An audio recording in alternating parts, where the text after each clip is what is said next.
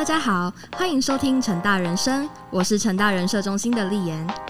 俯瞰府城系列 Podcast 在迎接台南建成四百年之际，带您发掘百年的十一住行娱乐，与各行各业的在地向导走入历史街区，感受府城的百年文化魅力。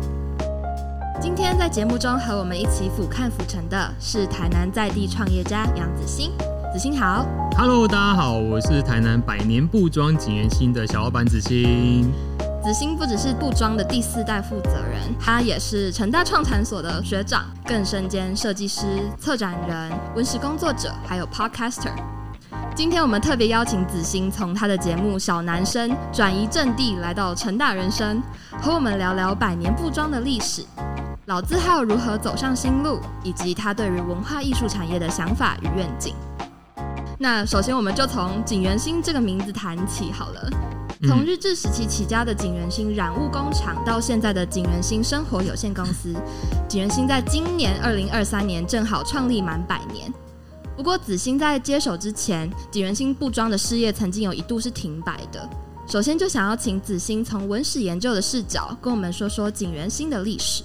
其实景元星的历史，我觉得某个程度跟人民的生活史很有关系耶。因为呃，像有些朋友知道，刚才主持人有提到，我们家呃今年刚好一百年嘛，那呃也就是今年是二零二三，所以我们是一九二三年创立的一个老品牌。那当时的创办人是我的阿奏。就是我外婆的爸爸，然后也是在台南，在五条港的神农街上面开了景元新染物工厂的这一间店。那因为是日治时期的事情，所以他用的厂还是土艺厂。就不是现在我们写工厂的那一个字这样子，可是呃，其实为什么一百年前，甚至像如果真的是老台南人的话，会知道像呃，不管是呃神农街到后来的民权路，到现在可能比较零售偏向的短菜旗，就是西市场那边是呃跟台南布有关系的以外，其实啊，为什么以前会做布，有一个蛮重要的原因，是因为布是当时的民生必需品。嗯，因为呃，大家可能可以想象，像有的人可能自己哈，或是妈妈，然后阿妈之类的，都会扯衣服。那对，为什么？然后甚至家里面很多人都有那个老的缝纫机，对，就是卡打的那一种。那为什么会有这个东西呢？就是因为其实啊，像我们现在穿衣服啊，我们去百货公司买，然后去网拍上面买，就是相对很容易嘛。那你就是看啊，反正我是 S M L 的，或是对照一下尺码表，就知道自己买什么尺寸。可是其实这件事情在人类历史里面非常的短，大概就只有六十年左右。嗯，因为呃，刚才会提到为什么他们都会做衣服，就是早期呢，呃，要买成衣几乎是没有。因为所谓的成衣，就是像我刚才讲的，它按照呃该地区的身体规格的大数据去区分出不同的尺码，所以就会产生我穿无印良品 M，但是穿 Gap 叉叉 S 这件事情。这样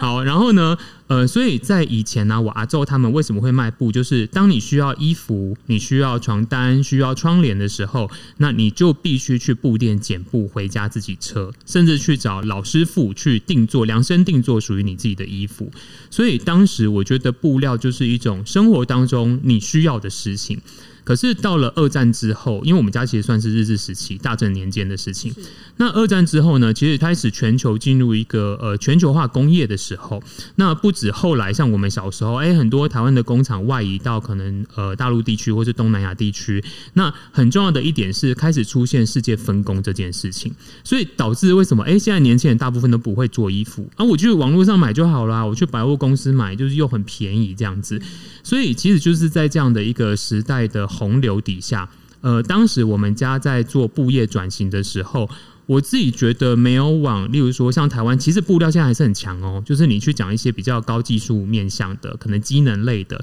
甚至像台南有一些蕾丝提花厂的技术，都是大家看什么 LV 啊那一种的，在服务这些客人的。可是呢，以民生布料来说，如果你没有就是做很多的转型这件事情，其实它的市场相对变得很小。它的 B to C 市场变得很小，变 B to B 这件事。那所以其实景元星在中期的时候，算是我们亲戚在负责的。那因为阿宙最早是从日治时期的染坊开始做嘛。那中期我知道，因为那时候算是外婆的兄弟，因为我其实是女方家的家人。嗯，所以就是算是我叫股工，他们就是男方家在处理，那可能哎也是有做一些布料的买卖啦，甚至后来做一些织品的的生意这样。但我自己觉得，因为整个社会的变迁、全球经济的变化、消费市场的改变，那当时如果你没有特别去转型，去符合市场需求，用比较传统的方式去做经营，坦白说，它就会变得很困难。呃，所以后来其实景元星一度在二零一二年的时候。呃，就差不多十年前的时候就收掉了，呃，那我自己觉得还蛮可惜的，所以呃，因为我一直都是念设计的人，然后到后来其实我研究所毕业，我从成大毕业之后是开设计公司的，那个时候就做很多平面啊、品牌之类的工作啊，我们就服务很多客人，就是服务到最后，我就觉得，哎，为什么好像家族事业都没有人要做了？那我帮这么多客户做所谓的 rebranding，为什么我自己不帮家族做一些事情？那不过就像我提的，因为一开始这个事业其实算是男方家人在负责的，所以。一开始其实我有一些顾虑，就是会怕人家说：“哎呦，你们家从来也没有在参与家族事业，为什么突然跑回来说什么你要做干嘛干嘛的这样子？”对，其实我一开始蛮害怕这件事情的。不过还好，家族里面的长辈们大家都很开明，就觉得：“哎呦，不要分啊，就是反正现在也没有要做了啊。如果只要是家族里面的小孩想做，都可以去试试看这样。”所以我才开始在我一八年底开始有这个念头，然后一九年在筹备，然后直到二零二零年的时候才正式开幕。有了大家现在看到的景元星，所以我觉得非常特别。是如果现在以市场上面的消费者来说，讲景元星，大家一定会想到啊，就是那个做乌鱼子樱花的，哦，或者是哎呦，好像有个小老板有自己的 podcast 干嘛的东西这样。可是很有趣是，如果你跟台南的长辈、布业的前辈讲金完星，他们会知道啊，就是以前在那个民权路那个张家人他们家做的生意。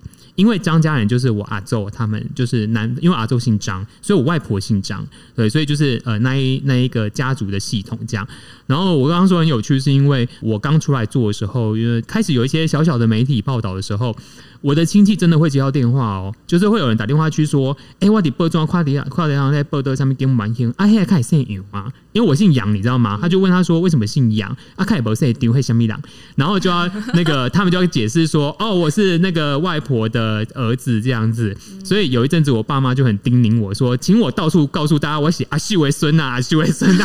这是我外婆的名字。是这样，对，不然有点被误会。但我觉得也是这样的一个契机，让我现在可以在台南做我现在在做的事情。了解，所以其实子欣是先踏入业界一段时间，然后开始有一些反思之后，才在疫情好像刚开始的时候踏入 rebranding 的这件事情。嗯，是。那所以像子欣刚刚有讲到，景元新布庄还有经历过各式各样的转型嘛？不管是因为全球化的浪潮，或者是因为到现在必须要透过，例如像是艺文活动，或者是你刚刚说的小男生的 podcast，嗯，这都是一种转型。嗯，那其实你在节目中有分享过许多台南味的文化。趣闻，还有各种隐藏版的在地故事，好像有跟府前里的里长，还有跟黑桥牌的董事长都有过对谈嘛？对。那是什么样的机缘让你走上布庄，甚至是整个街区的文史踏查之路？嗯，那在过程中又看到哪些特别珍贵的历史片段？有什么样的感悟呢？嗯，好，我就就两个面向来讲好了。一个是我们家自己刚才提到布庄的事情，一个是关于台南文化的事情。好了，讲到关于布庄的事是，哎，刚才延续刚才的话题，因为我想做这件事嘛，啊亲戚们也觉得 OK，然后就开始做。可是我自己觉得啊。我从小不是在布庄打滚的小孩，因为我是女方家的家人哎，布庄对我来说就是跟外婆回娘家的时候会看到的景象跟东西，就仅此而已。因为我们家没有参与在那个事业的经营上面，所以当时我觉得，哎，家族事业可以转型的时候，其实我并不知道这个家族以前到底做什么。我只知道家里面卖布的，好像有做过布，好像阿周做染坊就结束了。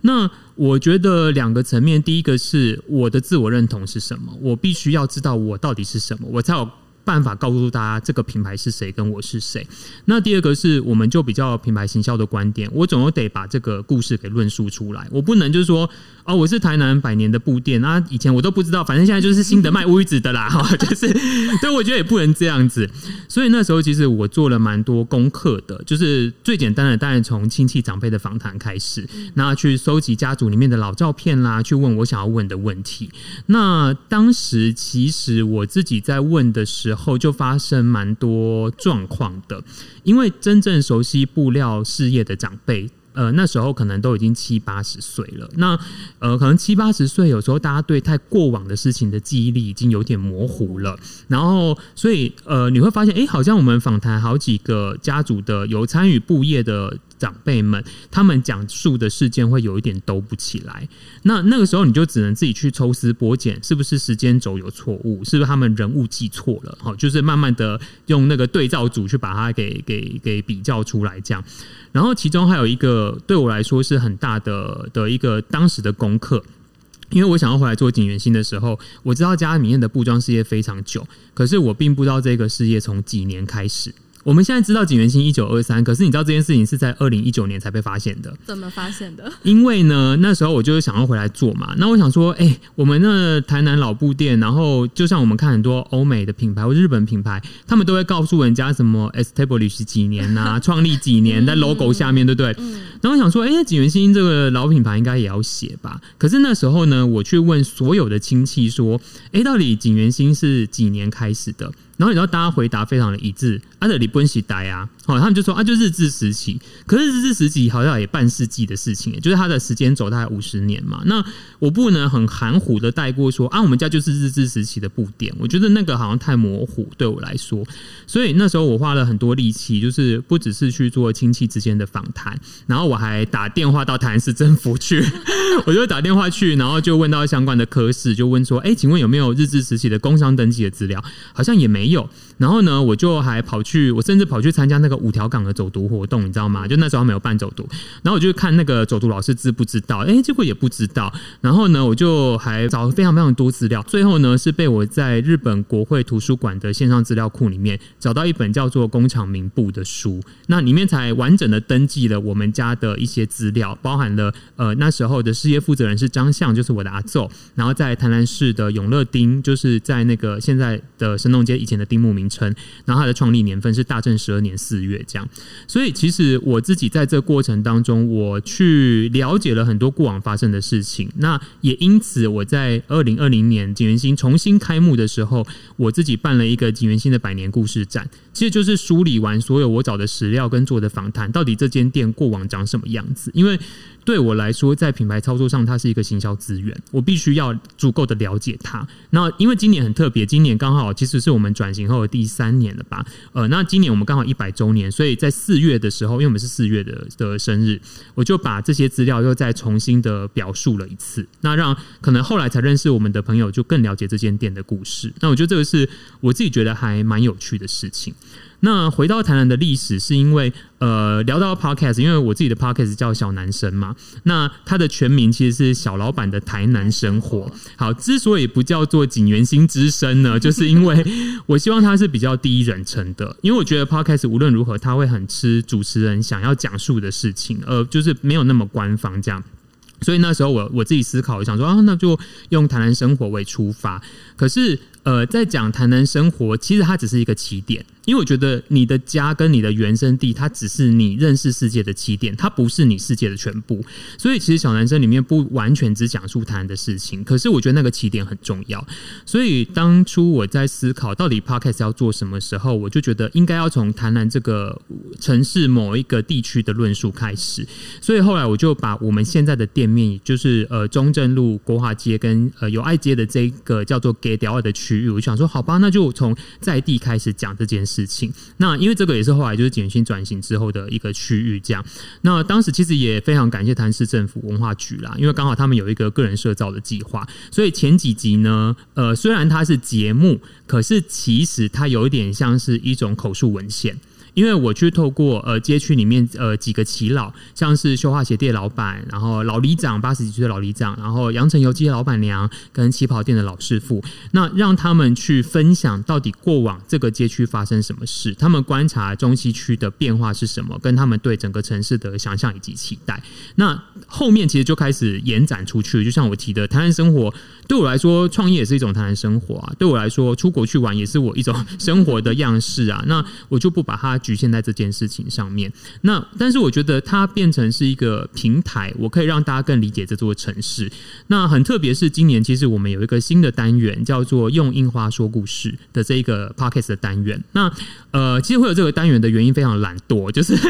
因为我的 podcast 大部分就是访谈式的。那有时候呢，就觉得好累，我可不可以喘息一下？这样子，我需要一个喘息服务。然后那时候呢，就有一个朋友建议我说：“哎，既然我做这么多樱花创作，那都是用台南或是台湾的文化为灵感的，为什么我在 podcast 里面不直接开一个比较短的单元，可能十分钟左右，跟大家分享樱花里面的台湾故事？那我觉得，哎，其实也是一个不错的方法，也跟台湾生活、台南生活都勾在一起。那所以。我反倒因为要录这些集数，而又更了解了很多事情。我举一个例子好了，就是呃，我有画一个图案是关庙面。然后它其实是一个绿色的底，呃，至于为什么是绿色，其实纯粹是我个人喜欢啦，但跟政党倾向没有关系。好，就是然后上面是那个大家如果看过关庙面，就是一盘一盘像米筛、竹筛，然后上面摆的同心圆的那个面线晒的样子嘛。好，因为我对这个景象很有印象，所以在做樱花创作的时候，我觉得哎，它本来就是一种台南地景的重复图腾样貌，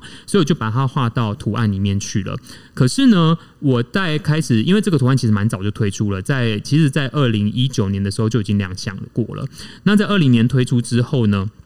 就发现，哎，原来很多客人大部分是中北部的，就不知道关庙面到底长什么样子。对，然后他们觉得，哎，不是挂在那个竹竿上面晒吗？就哎，没有，我就去 Google 那个照片给他们看。所以我觉得，哎，蛮好的。我们就是。呃，透过我自己的专业设计这件事情，让大家理解在地的文化。好，然后讲回来到在地文化的表述好了，就是哎，我当时要录介绍关庙面的这一个 podcast 的时候，我就发现一件非常有趣的事情。来，我考考主持人哦，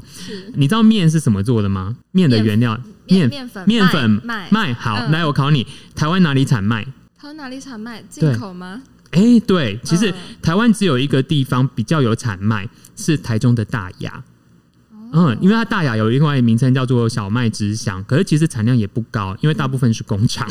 对，就是呃，它它的产量没有那么多。可是你要想一件很有趣的事是，如果在地有这个饮食文化，可是它没有这个原料来源，为什么会有这个饮食文化？当初哪里很有趣，对不对？好，然后呢，我后来就就是上网自己去找了一些文献，我才发现原来台湾人把面当主食的历史，其实也差不多六十年左右。其实那个历史的那个历史长度差不多，哎，差不多 都是二战之后的事情。好，为什么呢？是传统我们讲那个甲苯红对短嘛，大家也知道台湾就是一个稻米的王国。可是明明台湾不产麦，可是台湾人为什么？你看我们现在中午出去吃饭，然后吃饭吃面，吃面是一种选项。然后甚至路边有一些阳春面店、牛肉面店，你觉得啊，好像这是老牌的，哎，可是其实他们没有到很老哦。好，那当然台南有一些小吃是面食的，可是你会发现，其实台南小吃面食小吃都很小碗。为什么呢？是因为那时候其实他们把它当点心在吃，这个有一个很长的历史啊。反正就是它当点心，像是葱油饼，我们不可能中餐吃葱油饼，或者晚餐吃葱油饼，然后就是一个点心。那为什么台湾人会把面当主食？其实跟国民政府来台湾就有很大的关系。因为那时候国民政府在二战之后来到台湾之后，大量的大陆的那种就是北方的军人，他们是吃面习惯的，所以当市场上面有这个需求的时候，商人就有商机，就开始进口面粉啦，开始卖面食。但是真正后来最最影响台湾人现在会吃面的原因，其实是因为美国人。为什么会是美国人呢？像有的人可能会知道，有听爸妈哈，就是看你的爸妈是哪一个年龄层的，就是会讲说啊，什么以前很穷的人就会穿面粉袋内裤，对不对？好，为什么呢？是因为。其实国共分家之后，台湾啦，当时就是把这个美国当老大嘛。但是美国是商人，他不可能白白当你的老大，他要跟你做生意。所以在后来，就是大概在五零年代左右的时候，美国说穿的就是有点倾销他们生产过剩的农产品，把很多的面粉销售给这个 呃他们友邦的国家。那台湾当时就接受了很多面粉嘛，啊，面粉是食物，不吃会坏掉，所以那时候政府就开始大力的推广面食文化。所以其实你去发现，哦，原来一个关庙面的图案，它中间有这么深厚。台湾跟饮食，不管是台南的晒面文化，或是台湾的饮食文化里面的历史，所以我觉得这个是很有趣。是呃，有时候我们在讲述历史，它没有那么学术，它就存在你的生活，存在像我刚才讲的，你衣服后面的领标 S M L，它就是一个历史哎。可是好像我们大家很少去理解它，好像你一定得去读历史系，你一定得去看很多历史的 Discovery 频道，那才算历史。其实没有，其实生活就是很浓缩了很多历史的元件在里面。所以不管印花创作，或是 Podcast 的主题，或是各式各样我目前有兴趣的事情，其实我都会围绕在这件事情上，透过比较轻松的方法跟大家分享关于台湾的故事。是，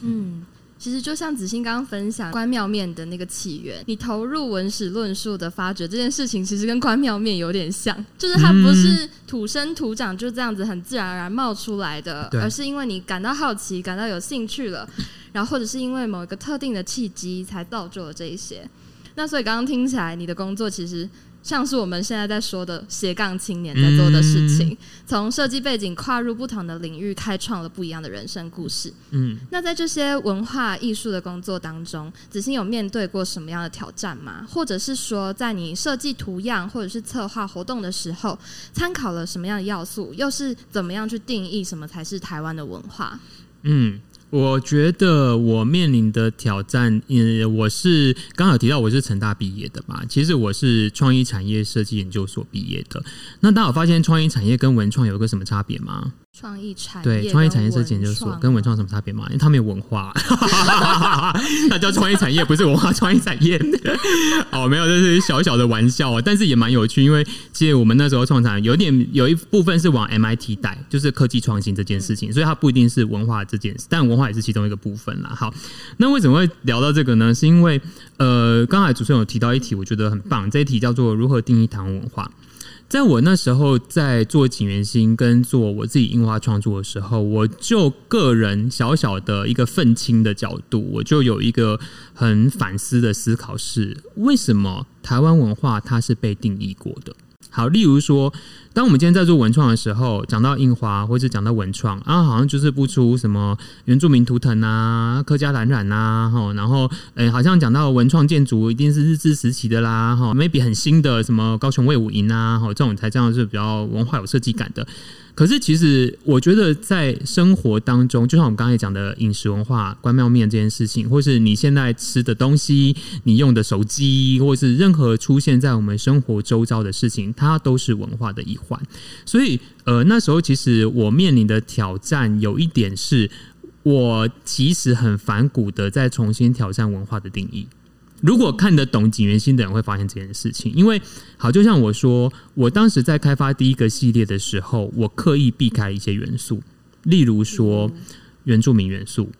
客家元素，或是说呃铁窗花、呃马赛克瓷砖、呃花砖，哈，为什么会刻意避开呢？其实一方面是。我觉得其实这些元素在所谓的文创界已经被应用到太太多元了，就是诶，太多品牌操作过。如果我继续做，可能我的辨识度就没有那么高。二来是，如果这些东西它已经被定义成是所谓台湾文化，难道台湾文化只有这些可以被操作吗？好，所以我自己在创作上，我就开始去找我身边觉得它可能可以变成文化符码的物件。这个就是我要再重新的去提出我的论点。好，我没有要说服大家，我只是告诉你我怎么去思考这件事情。好，然后也借这个题目，我们就分享一个我今年会推出一个蛮重要的系列，但很有可能跨周，就是 自销。好，我要讨论，我要推出一个新的系列。这个系列呢，我如果我要说它是台湾文化，我相信很多人会觉得，哈，这算台湾文化吗？哈，这个系列叫做国宅，国民住宅。好，为什么我会推这个系列？呃，是因为我其实就是在国宅长大的小孩。我是在呃，因为我就住台南嘛，然后那个我爸妈结婚的时候，他们就搬到南区去住了，所以我从小就是住新兴国宅，哦，在那个呃东中华南路上面。那新兴国宅住就是什么永华国小啊，然后新兴国中啊，然后就是这样一路上来的在地这样子。那台湾为什么会有国宅文化，就跟台湾经济发展非常有关系。因为台湾其实，在六七零年代经济起飞之后，那再加上呃战后婴儿潮，他们都纷纷的呃面临成家立业的时候，那当时又因应着台湾进入全球化社会，然后开始出现很多加工出口区，呃城乡差距其实是拉大的。当时就是很多乡间的人口移入到市区里面来，然后或是移到加工出口区。那那个时候呢，其实呃当他们有了居住需求的时候，就开始出现了这个市场上面的反应。那其实国宅啊，某个程度是蛮早期的居住争议。它是那时候政府透过各种方法让大家都有房子可以住。好，然后所以呢，当时又因为着设计风格的演进，它其实是一个现代派的建筑，所以它其实基本上没有任何的装饰，然后是属于非常包豪斯心碎呃心碎机能而生的时代。那又因为那时候其实大家是属于小家庭式的成家立业，它跟过往的透天式，跟过往的就是呃很多这种大家庭式的生活模式是不一样的，所以它盖的大部分是两到四房的这种二十平。到四十平之间的建筑样态，那那时候已经有电梯了，可是电梯还没有那么普及，所以大部分盖的是五层楼的健身公寓。所以通常像这种大规模、有点属于造镇型的国宅，它就会出现在呃那个时候啦，会在加工出口区的附近。所以其实新兴国宅早期是盐田，他那一代其实是盐田。好，那呃，好，为什么会讲这件事情？是因为对我来说，这个就是我在台南生活了三十几年一个很重要的生活体验。因为我就是一个在新兴国宅长大的小孩。那为什么我们在论述台湾生活史、台湾文化史的时候，某个程度我们总是跳过八零年代呢？我心里有一个疑问，好，还好像讲什么文创，不外乎就是日志；讲什么文创，就是呃，就是呃，不同的民族，尤其是少数民族的事情。那如果今天就一个大量民族他们所生活的一个群体的范畴里面，它应该也是文化的一环吧？它不能说哦，这个房子里面没有任何的符号性语汇，它就不能叫当地的文化。所以呃，我这个系列就在完全挑战这件事情，所以我就以这个台南的星星国仔为雏形，然后画了新的图案，因为我。开始要去介绍。我当时理解的生活场域，它发生什么事？因为大家在讲台南文化的时候，我自己觉得很常绕在中西区里面。因为以前南区那算城外呢，还有南山公墓，还有蒙阿波的收窄啊，盐田的地方、渔村这样子。我试图着把这个场域往外拉。那当然就是它只是一个一个部分啦。但是我觉得这样子的概念，呃，它会让景元性变得很不一样。因为我们在讨论的东西没有那么表象，我们不是把一个日常生活的景象、讨喜的景象变成图像。而是我去挖掘一个出现在我们生活周遭，但是我们没有认真理解过它的事情。对，所以我自己还蛮期待这个系列推出之后的反馈。我指的反馈不是销量，而是大家怎么开始看待这件事情。因为呃，像我前一个系列里面有是呃跟台湾动物有关系的，但是你知道我这么反骨，绝对不会画什么台湾猕猴这种事情，我就画了跟文化有关的动物符嘛。那其中有一个是俩搞的印花，就征信社的符号。哎，我就从这个图案里面得到非常多的反馈，因为会有很多客人来店里面跟我分享，不是他俩搞的经历，是他身处在那个年代。里面他怎么看待征信社在那个年代里面产生的呃需求？它的供需是什么？然后跟甚至我有客人超酷，他跟我从这个图案，然后聊到女性在家庭里面的地位，然后女性她们怎么样？为什么要透过这些呃单位去理解这件事情？我觉得都非常的有趣。这个其实是，呃我觉得生活的文化没有那么的遥远，它也绝对不会是某一些大家看到那种呃文化老师们在。提倡的啊，这个才叫文化，没有。你生活的所有事情都是文化。我有时候就笑说，哎，现在大学生上课划手机，那也是文化的一种。我就不相信二十年后大学生上课划手机，到时候已经不知道神游到哪里去，说说不定根本就不用上课了。那对，那时候想说，好超级复古。以前我们上课划手机好复古哦，对不对？就是这这是不同的文化，我觉得蛮有趣的。嗯，其实文化本来就不是那种可以一言蔽之的。那从紫星设计的图腾啊，或者是花样里面，其实都可以发现你的灵感是来自长明生活，甚至很多也不是。那些我们一联想到台南就会马上想到的符号，子欣反而是从比较边缘的、比较外围的那个角度，重新去反思这些符号的社会意义、这些文化意义，表现在你的设计作品当中。那子欣现在其中一个身份也是台南市政府青年事务委员嘛。那在公共参与的历程当中，担任青年委员是不是也有一些不同的管道去跟不同领域的青年人接触呢？那是不是也会间接的产生一些什么样的火花？嗯，大家看我外表很年轻，其实我没有很年轻，我已经快要四十了。好，对，然后我自己觉得有些人的人格特质是他非常热衷公共参与。哦，他可能从以前大学时候就是系学会，或是甚至社运出来的，然后后来 maybe 不管他是进入产业，或是进入政治界，或是进入一些行政部门里面去，想要呃改变一些巴拉巴拉事情这样子。但我个人没有这个人格特质。那但是为什么我我今年会有机会就是呃担任谭市的青委的一职呢？其实是呃刚好有提到，其实我成大爷毕业之后，其实我是去台中的。那我在成大的时候，其实也也很感。感谢学校啦，因为那时候刚好成大有一些奖学金，可以让一些有想要出国的学生去交换学生，所以我在成大里面就是有去呃北京读过书，也有在上海生活过，然后也去了曼谷呃读书跟生活过这样子，所以呃再加上我之前的台中经验，当后来我有机会因为景元新这个呃家族事业的转型回到台南这个城市的时候。我觉得当然有的人说啊，没有比较没有伤害，但是就是有比较，你才能够知道你怎么样会更好。对，所以呃，像因为我现在的店面嘛，跟我自己的工作室，其实就是在中正路刚才提到的这个国华街的这一个区域里面。那大家也知道，就是它就是一个台南人假日不想去的地方，就是车水马龙啊，停车位一位难求啊，然后就是人很多啊，观光客这样子。可是因为对我来说，那个就是一个我生活的场域，所以。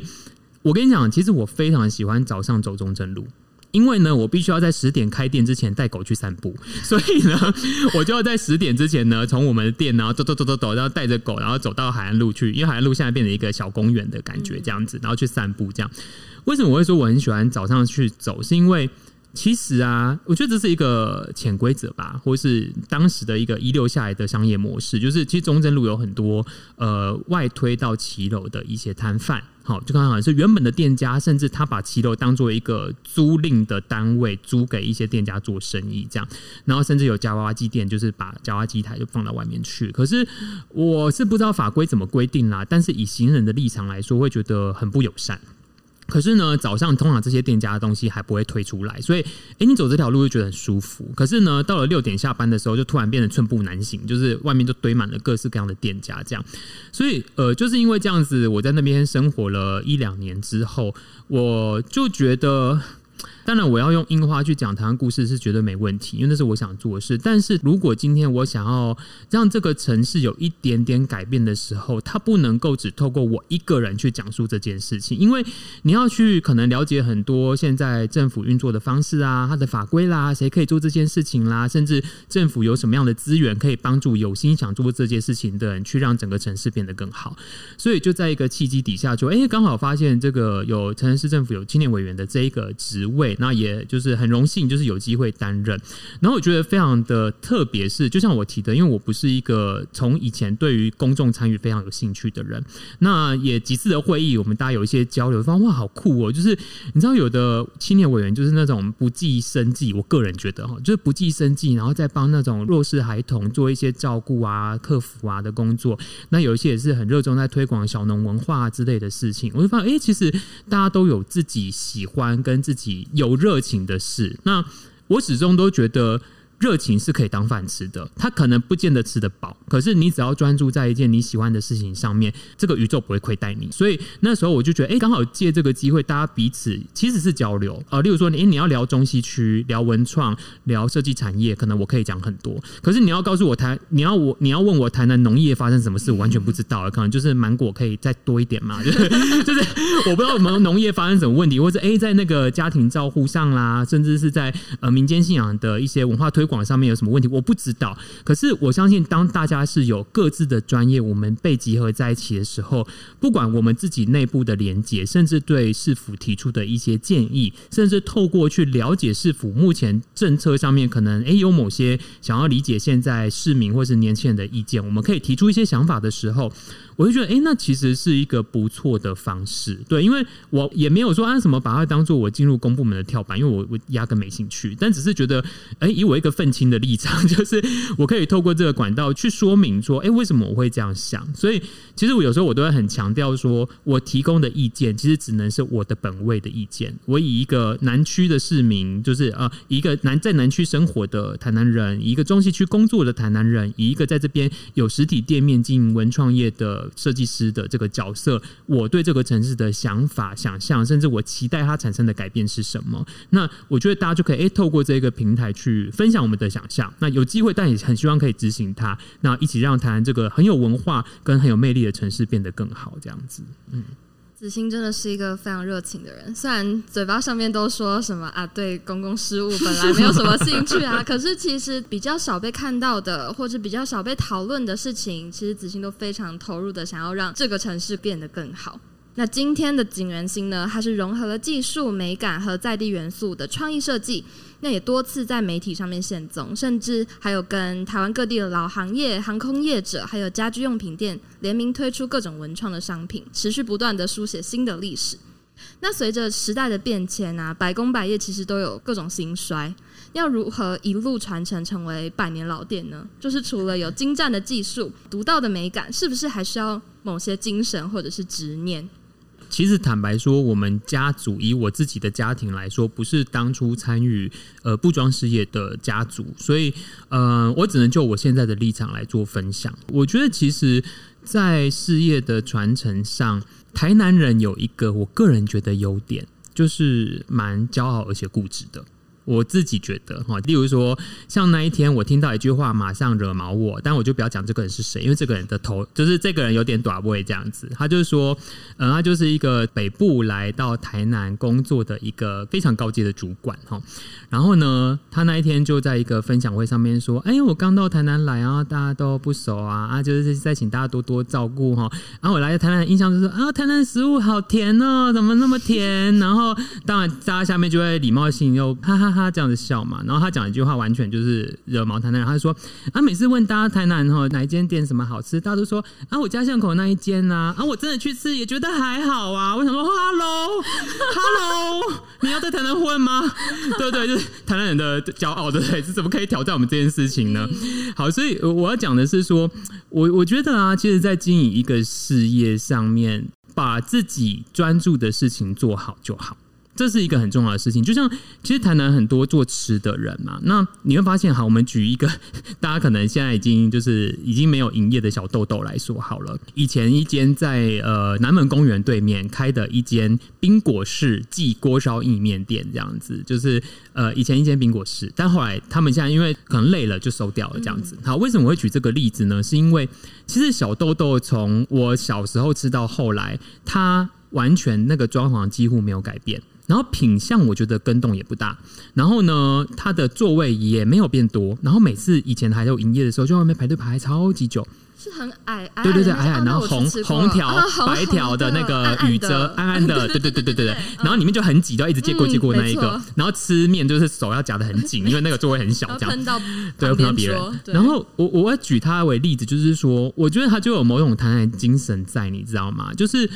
我们就好好做好这一件事情。我也没有说，哎呦，这间店生意好好，我们越变越大，我们来扩店、开放加盟什么的。甚至他，我个人觉得就是浪漫到我们累了，不好意思先休息了，就是就以后有机会再说。但是我们也没有想要。让他一直被消耗下去，自我消耗下去，这样。所以我个人哦，其实我有点把景元心当这个方式做。我有时候都不吝在一些分享会上面说，大家都知道，哎，我是什么百年布庄的，就是把它拿回来复兴啊，巴拉巴拉这些事情。可是啊，我自己觉得这时候要回到愤青了，因为我看过一些文创产业或是一些产业面，当他想要永续发展的时候，他必须进入模组化，他要有一个 SOP 的。过程，他原本的精神会消失掉，所以我的想法是，如果今天我没有找到一个景元星很好延续下去的时候，某一天我不想做了，我累了，我生病了之类的，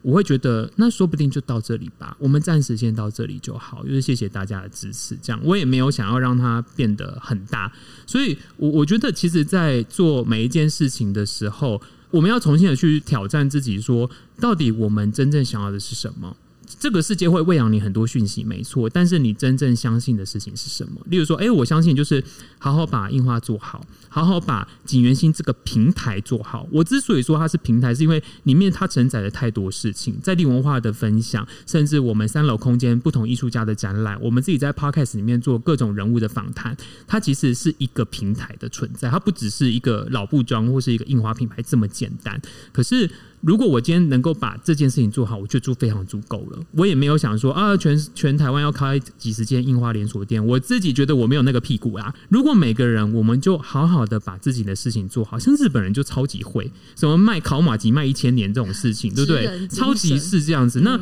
因为你就是专注在这件事情上，导致大家会对你产生一个尊重。我觉得这件事情它才会让一个社会或是一个职业的环境比较良善的循环，它不会就是哦，好像它就陷入一个。很内耗的状态，这样，所以我觉得不管是不是做百年事业，或是你是一个新创事业的朋友，你就好好做好你的事情吧。然后，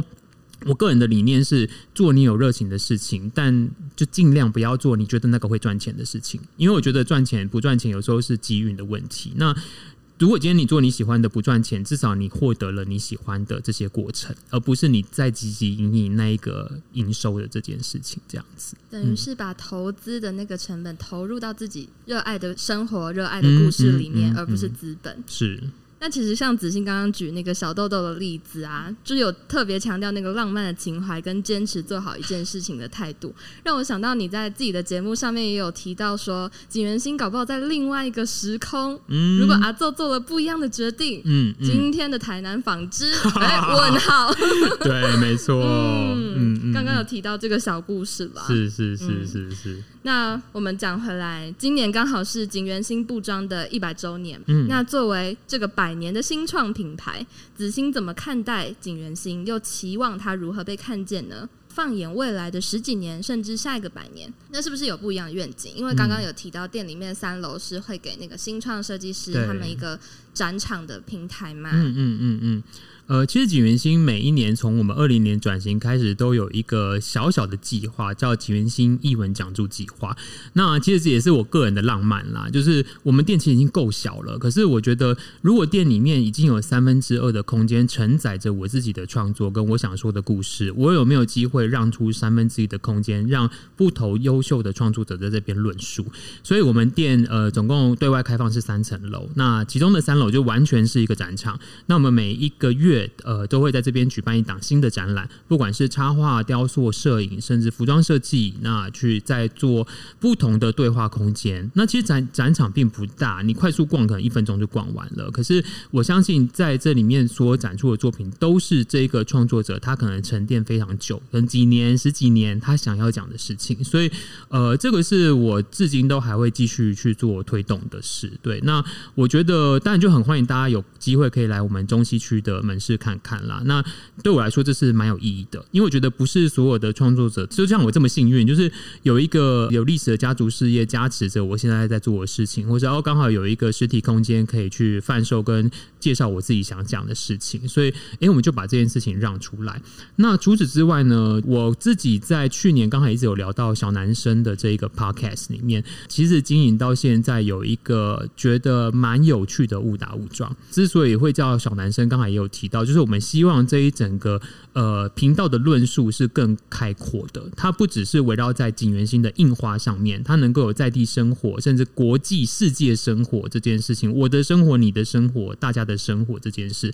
那所以很多人听到小男生、小老板的台南生活，他会以为啊，我们就是在一直介绍吃的啊，一直介绍盐田啊，其实没有，我们流量最高，其实是在讨论文创品牌经营。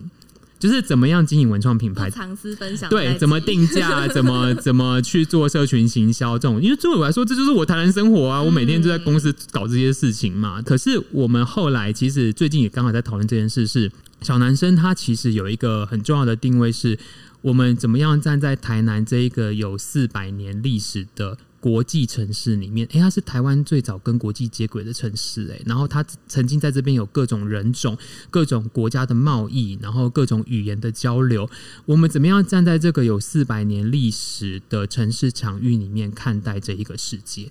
为什么会讲这件事情？是因为如果大家在听 podcast，或是你有在看一些社群的话，你会发现，至少以设计界来说，大部分的主事者都是在台北。那我相信，用台北的角度去看待这个世界，跟用台南的角度去看待这个世界是不一样的。所以，呃，今年我们就有重新的定位了这件事情，如何透过这个频道，用台南的角度去看待。世界上发生的事情，那还有另外一点是，呃，这几年我们也会开始去推动的，因为我觉得台湾喜欢文创的朋友，应该有一些都认识景元星了。那我们也希望这些樱花故事可以走到国外去。但是你知道我就是一个设计师，所以对我来说，产品卖不卖就是就是啊，可以过生活就好。可是我更希望我讲述的这些台湾文化，可以真正的让印花变成说台湾故事的载体，出口出去。所以呃，如果没有意外，我们应该今年底会去马来西亚办第一个国外的展览。那为什么会选在马来西亚？是因为其实他们也是华人社会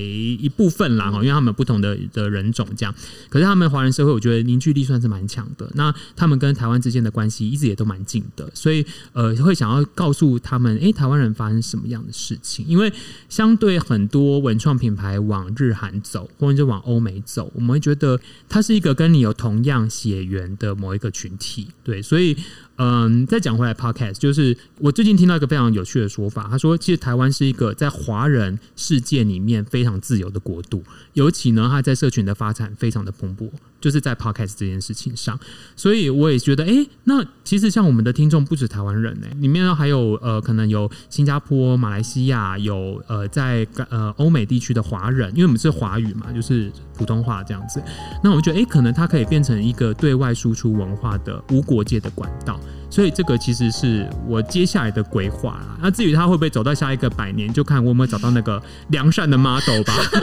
对，就不然就是嗯，就是以后再说喽。嗯嗯嗯。子欣是透过这些文化的论述，透过这些印花，说出不一样的文化故事。那今天非常谢谢子欣的分享，俯瞰府城系列 Podcast 带你走入府城在地，感受独特的文化魅力。敬请锁定陈大人生，也欢迎订阅子欣的 Podcast 节目《小男生小老板的台南生活》。我们下集再见，拜拜，拜拜。